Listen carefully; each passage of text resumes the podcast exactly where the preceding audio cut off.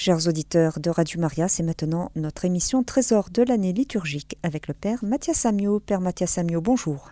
Bonjour. Alors aujourd'hui, vous allez nous parler du combat spirituel. Exactement. Chers auditeurs et chères auditrices de Radio Maria, soyez les bienvenus.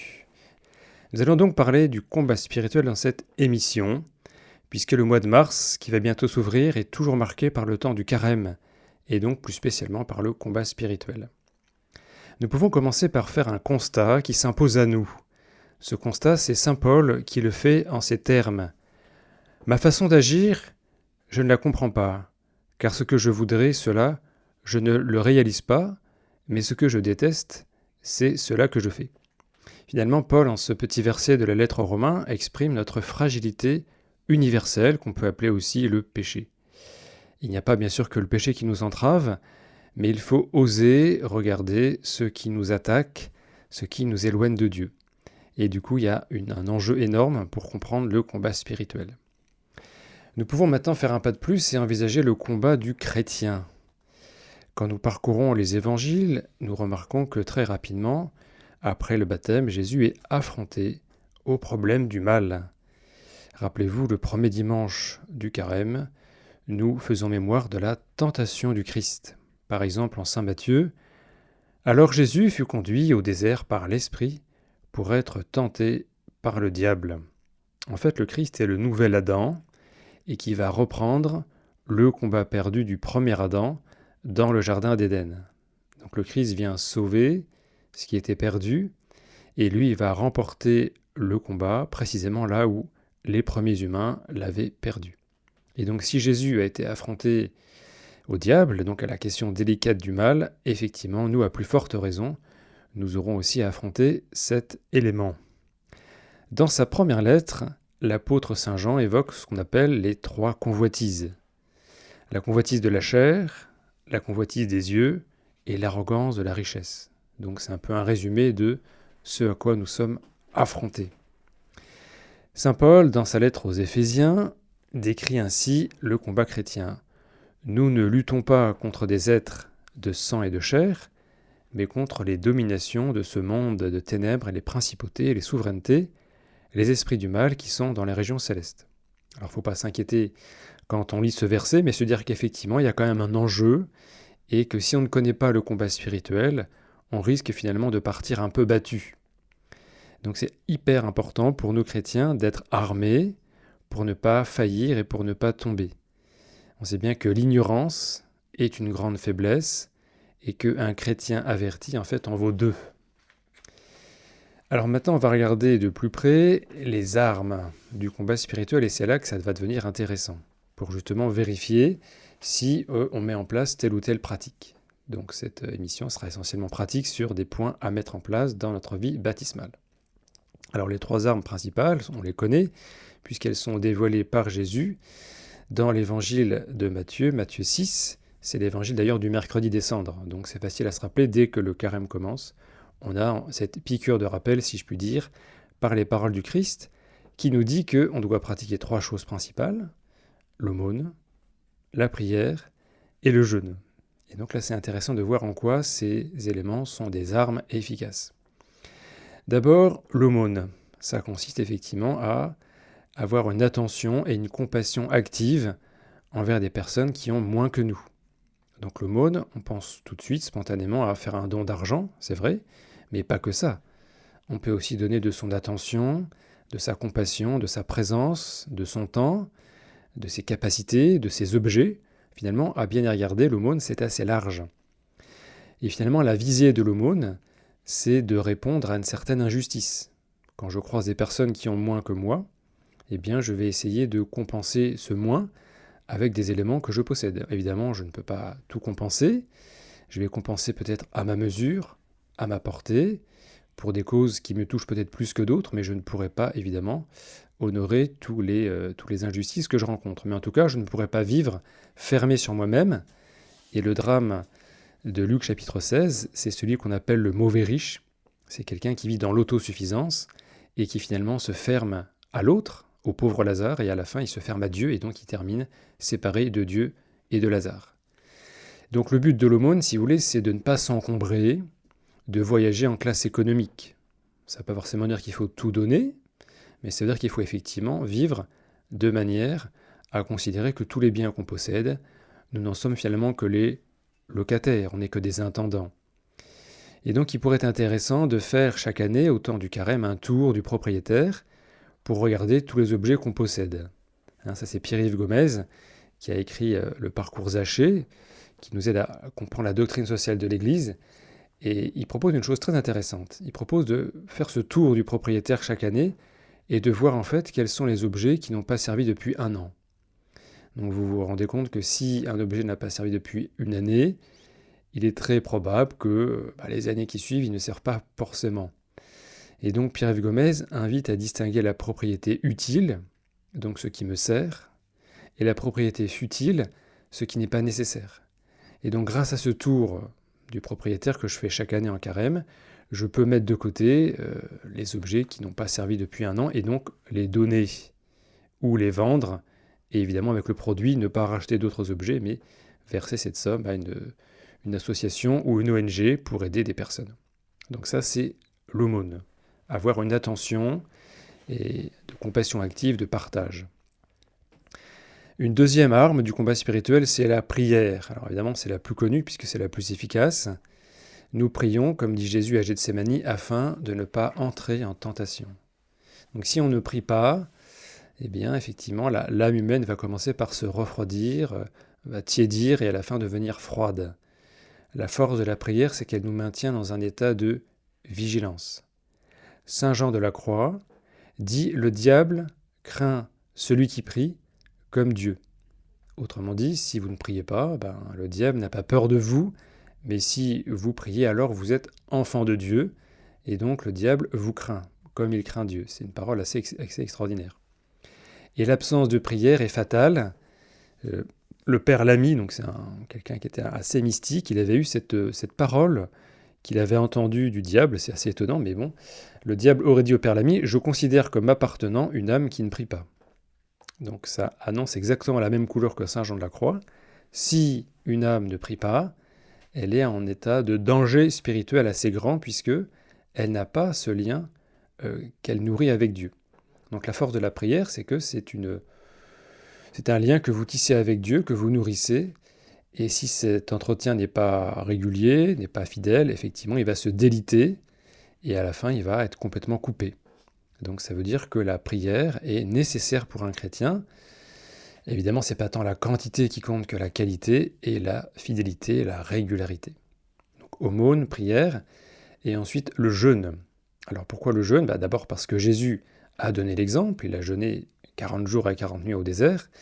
Bon, nous, je ne pense pas qu'on va y arriver, mais on peut néanmoins pratiquer régulièrement un effort sur notre alimentation, et notamment se rappeler deux choses c'est que bah, la fin, ça nous tient encore, et qu'il y a des personnes qui, elles, euh, eh connaissent cet état de, faim plus souvent que nous.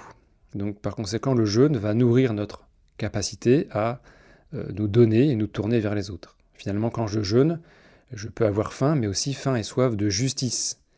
Et par conséquent, quand je vais jeûner, je vais bien sûr faire un effort sur moi-même, une simplification, mais aussi avoir ce désir de me tourner vers les autres. D'autre part, dans un verset d'évangile qui n'est pas présent dans tous les manuscrits, après la transfiguration, il est écrit, enfin c'est Jésus qui dit, Cette espèce ne peut sortir que par le jeûne et la prière. Donc cela veut dire qu'il y a certains aspects du combat spirituel qui ne peuvent pas être simplement remportés par la prière, mais aussi en y associant l'arme puissante du jeûne. Et on sait bien que depuis les années 81, la Vierge Marie apparaissant à Medjugorje recommande fortement le jeûne. Et on sait bien qu'aujourd'hui, dans le monde, il y a un retour du jeûne qui se fait à la fois par le, christianisme évangélique, euh, avec le ramadan bien sûr dans l'islam, mais aussi par euh, des personnes laïques euh, qui ne croient pas en Dieu, mais qui retrouvent les vertus puissantes du jeûne. Donc c'est-à-dire que nous, comme catholiques, on doit retrouver ce trésor du jeûne qui a toujours été pratiqué, mais qui a pu être un peu mis en berne après le concile. Donc il y a quelque chose et un enjeu important en retrouvant cette arme. Alors nous pouvons aussi bien sûr rajouter d'autres éléments dans l'armurerie céleste, on peut rajouter l'adoration. L'adoration eucharistique est très puissante parce que nous sommes en présence du Seigneur. Et donc l'adoration, quand elle est fidèle, elle peut porter de nombreux fruits. Il y a beaucoup de personnes qui ont reçu des guérisons, euh, des libérations, des encouragements devant euh, le Seigneur exposé. Et on sait bien que dans certaines veillées de prière, il y a aussi des grâces euh, très particulières qui sont accordées. Donc là aussi, c'est très important pour un chrétien de temps en temps, si c'est possible, parce qu'après il y a des questions aussi de proximité ou pas d'une église, mais de pratiquer fidèlement cette adoration, remettre Dieu à la première place. Sachant que le péché a la tendance à nous mettre à la première place. Donc vous comprenez le combat. Hein. Finalement, l'esprit du monde cherche à nous euh, mettre à la place de Dieu et l'adoration, la prière cherche à remettre Dieu à sa place. Une autre âme qu'on peut rajouter, c'est la confession. Confession est très importante parce que, évidemment, elle remet, je mets un peu des guillemets, les compteurs à zéro, mais surtout, elle va couper des liens avec euh, certains, certains péchés. Il y a une image intéressante que Jean Bosco, Saint Jean Bosco, l'apôtre de la jeunesse, a reçu en songe. Donc il voyait en fait des jeunes qui étaient attrapés par euh, des, par des monstres et qu'ils arrivaient à couper finalement les liens avec euh, différentes, armes qui s'appelaient l'humilité, qui s'appelaient l'aumône, qui s'appelaient la confession. Et donc cette image en fait nous redit qu'effectivement euh, la confession est très puissante pour couper les liens et même si on n'a pas beaucoup péché, ça ne fait jamais de mal euh, de recevoir ce beau sacrement. Et effectivement là aussi, euh, la Vierge Marie a dit à Medjugorje que l'Europe en Occident connaîtrait d'immenses guérisons si les gens se confessaient une fois par mois. Et on sait bien que la confession est parfois mal aimée. C'est pas forcément un sacrement qui est bien connu, mais il y a un retour en force de la confession grâce au JMJ, grâce aux jeunes, grâce à, plein de choses. Et c'est important que euh, tous les âges euh, de l'Église puissent retrouver la beauté et la puissance de ce sacrement. Alors effectivement, effectivement, il y a parfois des endroits où on a des distances longues à parcourir pour se confesser. C'est pas aussi facile qu'avec euh, des sanctuaires en plein Paris, mais essayons d'être fidèles à cette confession. Une autre arme qu'on pourrait rajouter, c'est se réconcilier. Donc là, on n'est pas dans le domaine du sacramentel, dans le domaine relationnel et fraternel, euh, ce serait dommage de laisser des querelles s'envenimer. En, famille, en voisin, peut-être parfois en paroisse, dans des associations, il peut y avoir des petites fritures, il peut y avoir des écarts entre nous, mais il ne faut pas laisser la plaie s'infecter. Et par conséquent, le carême est un temps opportun pour revenir vers son frère, essayer de faire le point, euh, qui a blessé l'autre, qu'est-ce qui s'est passé, et essayer de renouer les choses. Et l'adversaire, vous savez, il aime bien les failles. L'adversaire, en fait, il agit comme le gel. C'est-à-dire que quand il y a une fissure dans un mur, il va pleuvoir, et puis tout d'un coup, il y a un grand coup de gel, et là, clac, la fissure va augmenter. Et si on fait ça d'année en année, un jour, la maison s'effondre, alors qu'au début, c'était une fissure de rien du tout. Eh bien, l'ennemi, c'est comme ce gel insidieux qui veut faire exploser nos relations, en commençant d'abord par s'infecter dans les petites fissures, et après, le mur entier s'effondre. Je rajouterai bien volontiers le chapelet, le chapelet est une arme très puissante. Euh, on a un très beau texte en Apocalypse 12. On voit effectivement la femme drapée par le soleil, qui a la lune sous les pieds, douze étoiles couronnent sa tête. Donc on peut voir dans cette image l'Église et aussi la Vierge Marie, bien sûr. Effectivement, le chapelet a toujours été pratiqué par euh, les saints et a toujours été recommandé par les papes comme une arme de choix. Finalement, le chapelet, c'est contempler l'Évangile, du Christ à travers ces vingt mystères par le cœur et les yeux de la Vierge Marie. Donc c'est une prière très puissante, certes répétitive, mais l'amour aime bien se répéter. Voilà. Donc c'est pas une prière qui est lassante, peut-être répétitive, mais pas lassante. Et là aussi, on a énormément de témoignages qui nous disent que le chapelet peut dénouer quantité de situations qui étaient mal parties et aussi apporter un soulagement dans le combat spirituel. Donc porter sur soi un chapelet, une médaille miraculeuse, un scapulaire, et aussi bien sûr pratiquer ce chapelet ou ce rosaire, mais aussi l'angélus. Voilà autant de, prières qui peuvent nous aider. La dévotion mariale est très puissante, puisque la Vierge Marie est sans péché, donc le diable n'a pas de prise sur elle, et c'est elle qui au dernier jour lui écrasera la tête. Donc ça vaut la peine de se tourner vers elle, pas seulement en carême, mais voilà, nourrir une dévotion filiale avec la Vierge Marie, ça, ça peut être très profitable. Chers auditeurs de Radio Maria, vous écoutez l'émission Trésor de l'année liturgique avec le Père Mathias Samio. Notre thème d'aujourd'hui, le combat spirituel. Père Mathias Samio, alors pas de questions pour euh, l'instant. Euh, je voudrais revenir sur une lettre de Saint Paul que vous avez citée en première partie d'émission. Vous parliez donc de la lettre aux Éphésiens. Est-ce que ce n'est pas dans cette lettre que Saint Paul euh, décrit l'armure du, du combat spirituel? Tout à fait. C'est exactement au chapitre 6 des Éphésiens. effectivement, c'est Saint Paul qui propose euh, une description et on pense qu'il aurait eu sous les yeux le soldat romain qui le gardait et ça aurait inspiré euh, sa description de, dans sa lettre. C'est une possibilité, mais en tout cas, c'est euh, ce que les exégètes peuvent avancer comme hypothèse. Alors, nous reprenons le cours de l'émission. D'abord, nous noterons que nous ne sommes jamais seuls dans le combat. Nous sommes toujours aidés par le Christ et par l'Église à condition d'avoir effectivement une attention à être présent au troupeau que Dieu veut rassembler. Finalement, il ne faut pas être une brebis isolée, sinon nous allons ressembler à la chèvre de M. Seguin. Connaissez cette nouvelle d'Alphonse Daudet, et la pauvre chèvre qui veut faire bande à part a une fin tragique. Et justement, nous, nous faisons le choix d'être avec le bon pasteur, qui est décrit dans le psaume 22. Le Seigneur est mon berger, je ne manque de rien. Et il nous protège avec sa houlette, c'est-à-dire euh, la croix, puisque le bon pasteur nous défend comme ses enfants, il meurt pour nous. On pourrait dire que les chiens de berger qui entourent en général les troupeaux, ce sont ceux qui prient, qui jeûnent, qui partagent et qui, effectivement, euh, protègent à leur mesure le troupeau de Dieu. D'ailleurs, Jésus est très clair quand deux ou trois sont réunis en mon nom, je suis là au milieu d'eux. Donc l'Église commence à partir de deux personnes, mais on n'est pas chrétien tout seul. Le Christ s'est manifesté aux deux pèlerins d'Emmaüs et pas à une personne isolée. Donc cela veut dire que si nous voulons aussi être en, Église, nous avons besoin d'avoir un minimum de liens communautaires.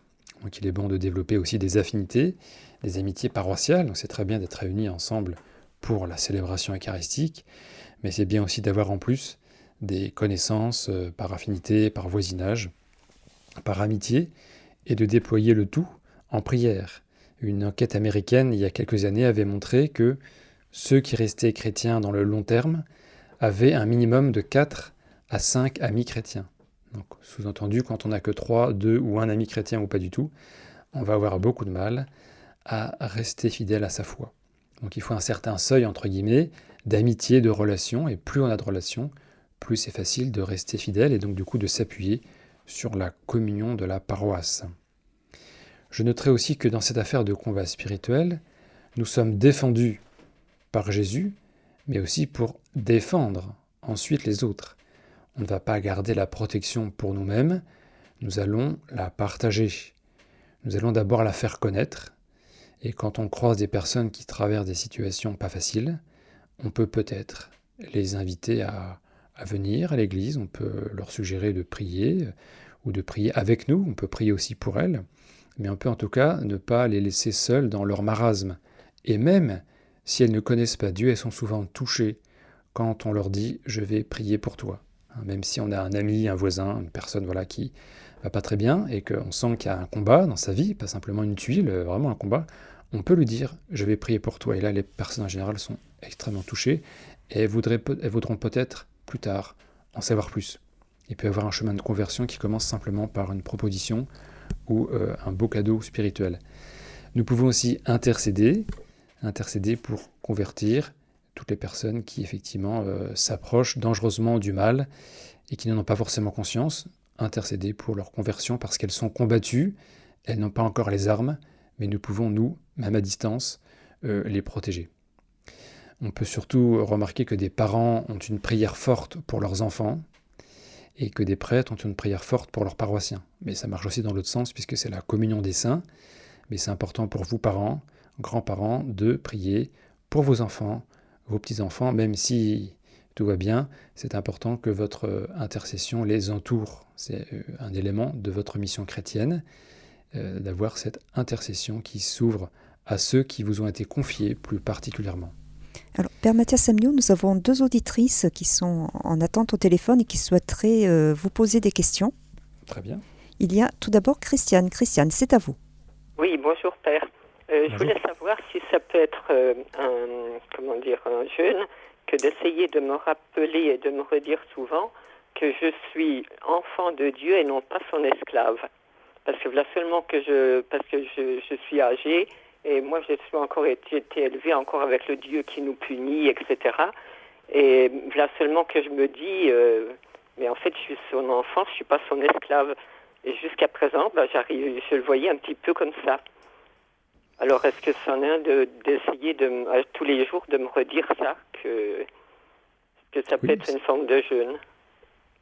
Alors je dirais que c'est pas forcément une forme de jeûne, mais c'est une belle forme de prière, effectivement, de se considérer euh, comme enfant de Dieu et de se remettre sous le regard bienveillant du Père.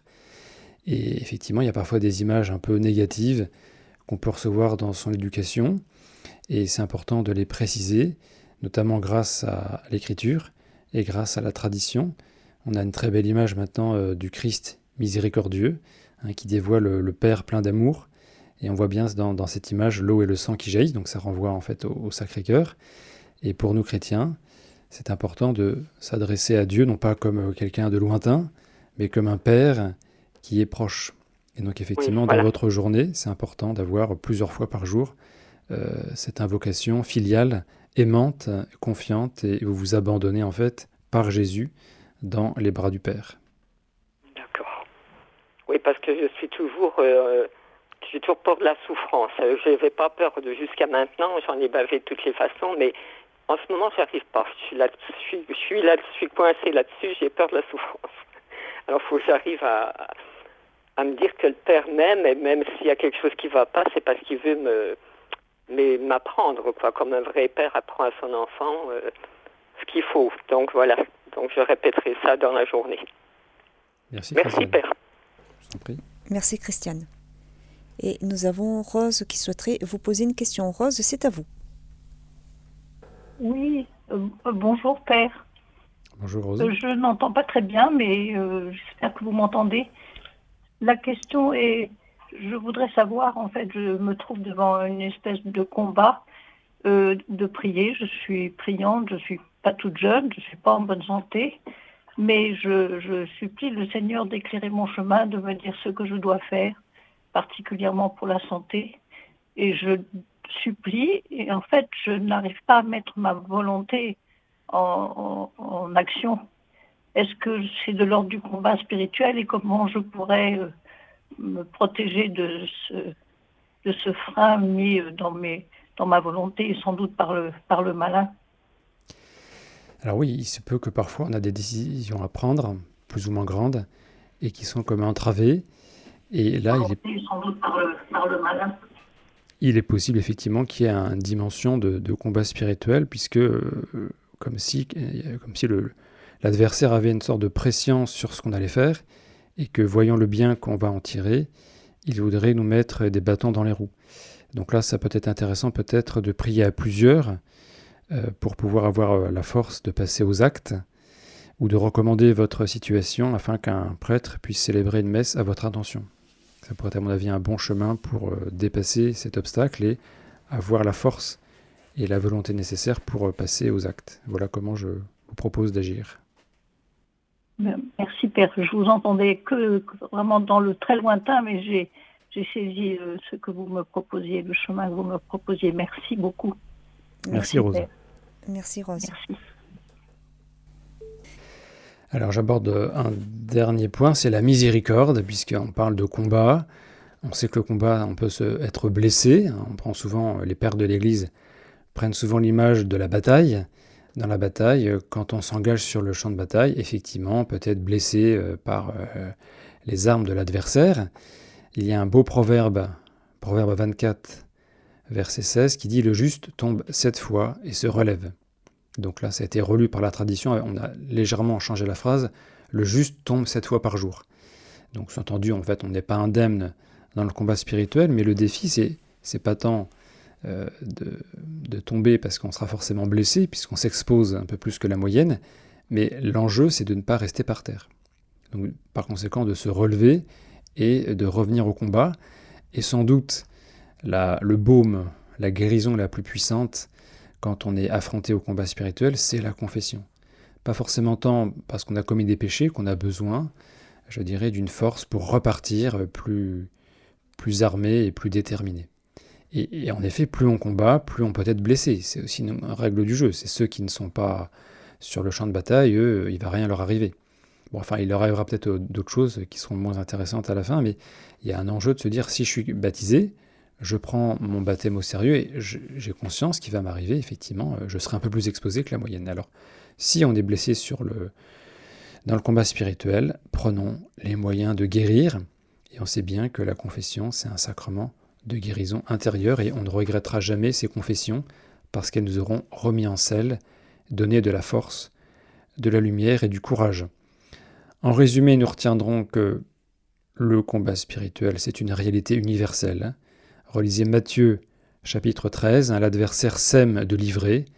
Depuis le commencement du monde, il est ce serpent insidieux. Donc voilà, l'écriture donne des images qui euh, disent clairement les choses. Nous avons un regard théologique sur ce combat, c'est que nous sommes attaqués, mais nous sommes aussi défendus. C'est ça le plus important. Défendus par le Christ et défendus par la communion avec l'Église.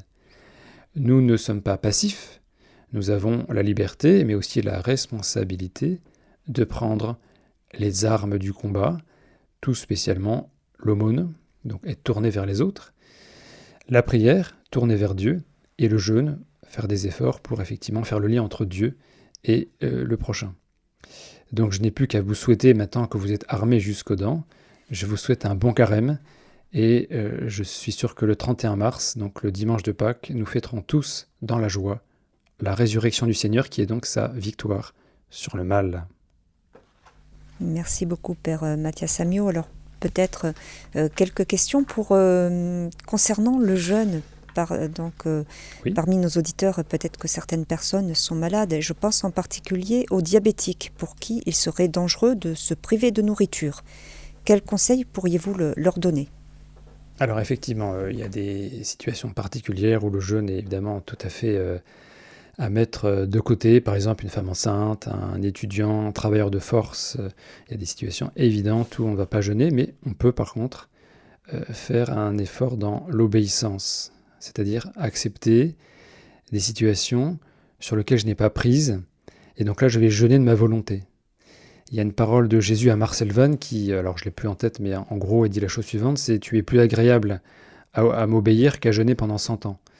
Parce que jeûner pendant 100 euh, ans, bah, à la limite, ça serait un exploit, ce serait un effet de ma, de ma force, alors qu'être en obéissance, là, c'est quelque chose euh, où je, m'ouvre à quelque chose d'extérieur à moi. Et donc la, force du jeûne, c'est qu'en en fait, il va me permettre finalement d'entrer dans cette euh, volonté de Dieu. Donc le jeûne n'est qu'un moyen, ce n'est pas une fin, bien sûr. Et si on ne peut pas le pratiquer, dans ces cas-là, essayons de faire une offrande de notre volonté. Essayons d'accepter une situation un peu contraignante ou alors de compenser par, euh, par une prière. Donc on est bien d'accord que les moyens qu'on a évoqués, ce, sont des moyens, et que la fin, c'est la charité, et c'est le royaume de Dieu. Donc chacun va utiliser les armes qu'il peut, sachant qu'à différentes périodes de la vie, on peut plus ou moins les utiliser, parce qu'on a plus ou moins de temps, plus ou moins de santé, plus ou moins de disponibilité. Donc ce sont des moyens, mais à la fin, c'est la charité, l'union à Dieu, et par conséquent, euh, le royaume de Dieu dans nos vies. Et comment euh, peut-on euh, préparer les, enfants? Alors, bien sûr, on ne va pas demander à un enfant de, jeûner, mais on peut peut-être déjà les, préparer à, se former au combat spirituel pendant le, carême. Tout à fait. On peut leur proposer, par exemple, chaque semaine ou chaque jour un petit défi.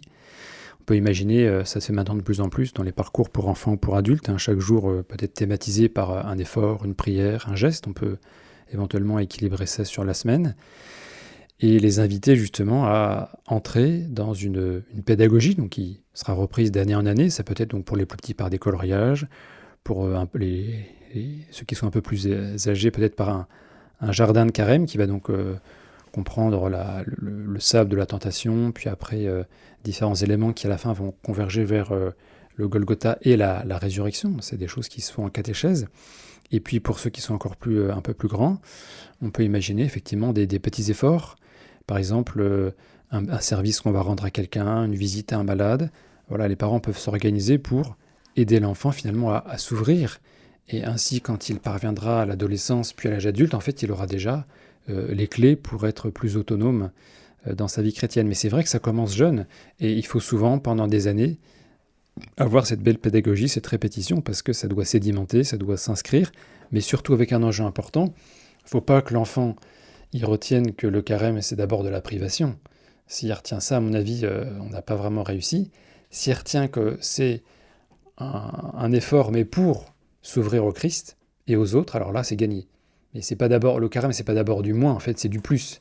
Bien sûr qu'on passe par un certain moins pour s'ouvrir à un plus, mais l'horizon d'abord, c'est le plus, c'est plus de vie, c'est plus de présence du Christ en moi, ce qui va passer par, par conséquent un certain effort qui va passer par le moins. Mais si c'est d'abord euh, pas de dessert et pas de bonbons, là, effectivement, je pense qu'on va avoir des mauvais souvenirs de carême.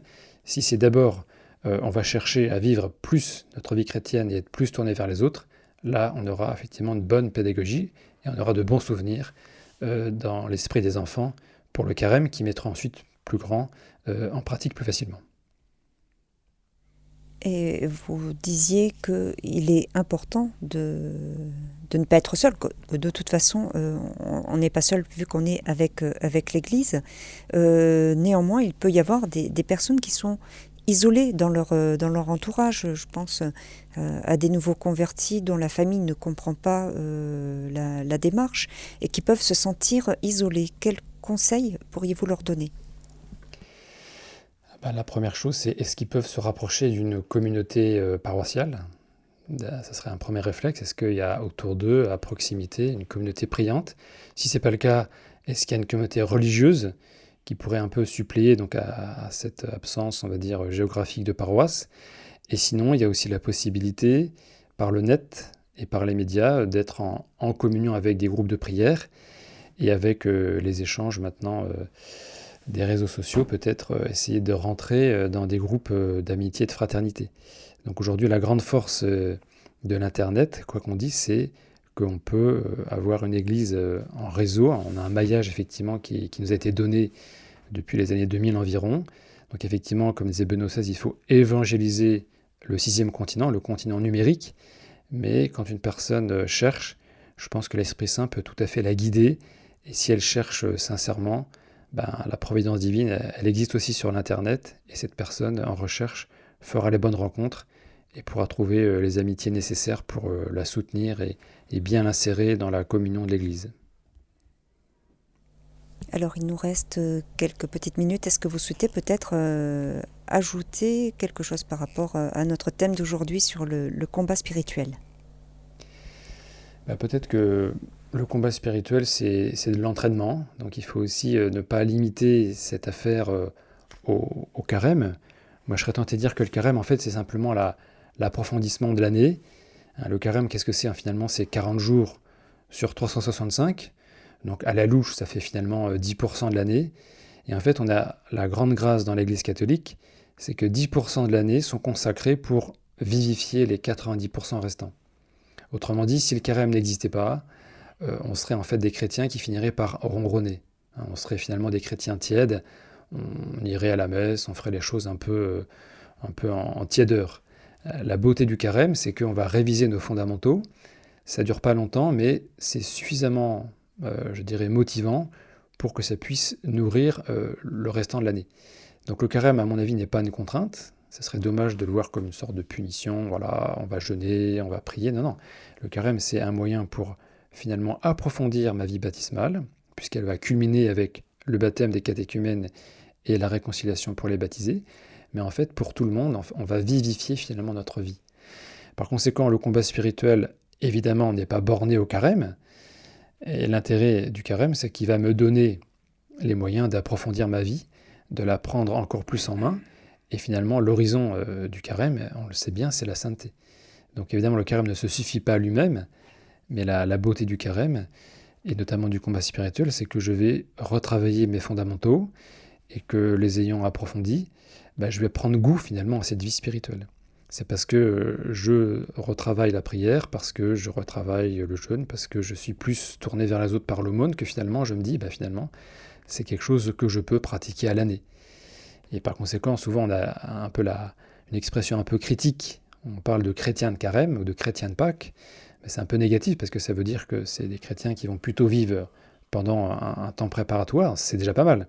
Mais l'idéal, ce serait d'avoir des chrétiens qui, à l'année, euh, prennent au sérieux leur vie de prière euh, et par conséquent exploitent tous les, tous les trésors que l'Église leur donne et qui ne se bornent pas simplement à les utiliser pendant 40 jours. si, jamais le carême, c'est le seul temps où on approfondit, c'est un peu triste, mais la, la beauté, c'est qu'on a 40 jours, donc 10% de, l'année, qui vont euh, être un levier décisif pour après nourrir les 90% de l'année qui reste. Et donc si c'est bien pratiqué, d'année en année, le carême va vraiment vous donner des ailes. Et là, vous allez euh, prendre des bottes de sept lieux pour cheminer dans votre vie baptismale. Alors, si vous me permettez une petite histoire, je ne sais plus de quel saint il, s'agissait. Euh, un, prince euh, était allé voir un, saint pour dire mais euh, pourquoi, pourquoi le carême est aussi long? Est-ce qu'on ne pourrait pas faire dans l'année quatre fois dix jours? Et le saint lui avait répondu mais on ne peut pas faire ça parce que sinon vous feriez quatre fois mardi gras. Exact. C'est vrai, c'est bien, c'est bien lancé, oui. Et puis en plus, la continuité est importante, puisqu'en plus les 40 jours, ça fait, ça fait écho surtout aux 40 ans de l'exode entre la maison de servitude, donc l'Égypte, et la terre promise, donc la liberté. Et finalement, le peuple de Dieu a besoin de 40 ans pour apprendre à être libre. Et nous, chaque année, on a 40 jours pour justement se dire que la liberté, en fait, c'est dans le Christ, puisqu'il le dit, la vérité vous rendra libre. Eh bien, merci beaucoup, Père euh, Mathias Samio. Et puis, on vous retrouvera le mois prochain pour continuer à découvrir les trésors de l'année liturgique. Chers auditeurs de Radio Maria, c'était l'émission Trésors de l'année liturgique avec le Père Mathias Samio. Notre thème d'aujourd'hui, le combat spirituel, et vous pourrez réécouter cette émission en podcast sur notre site internet www.radiomaria.fr.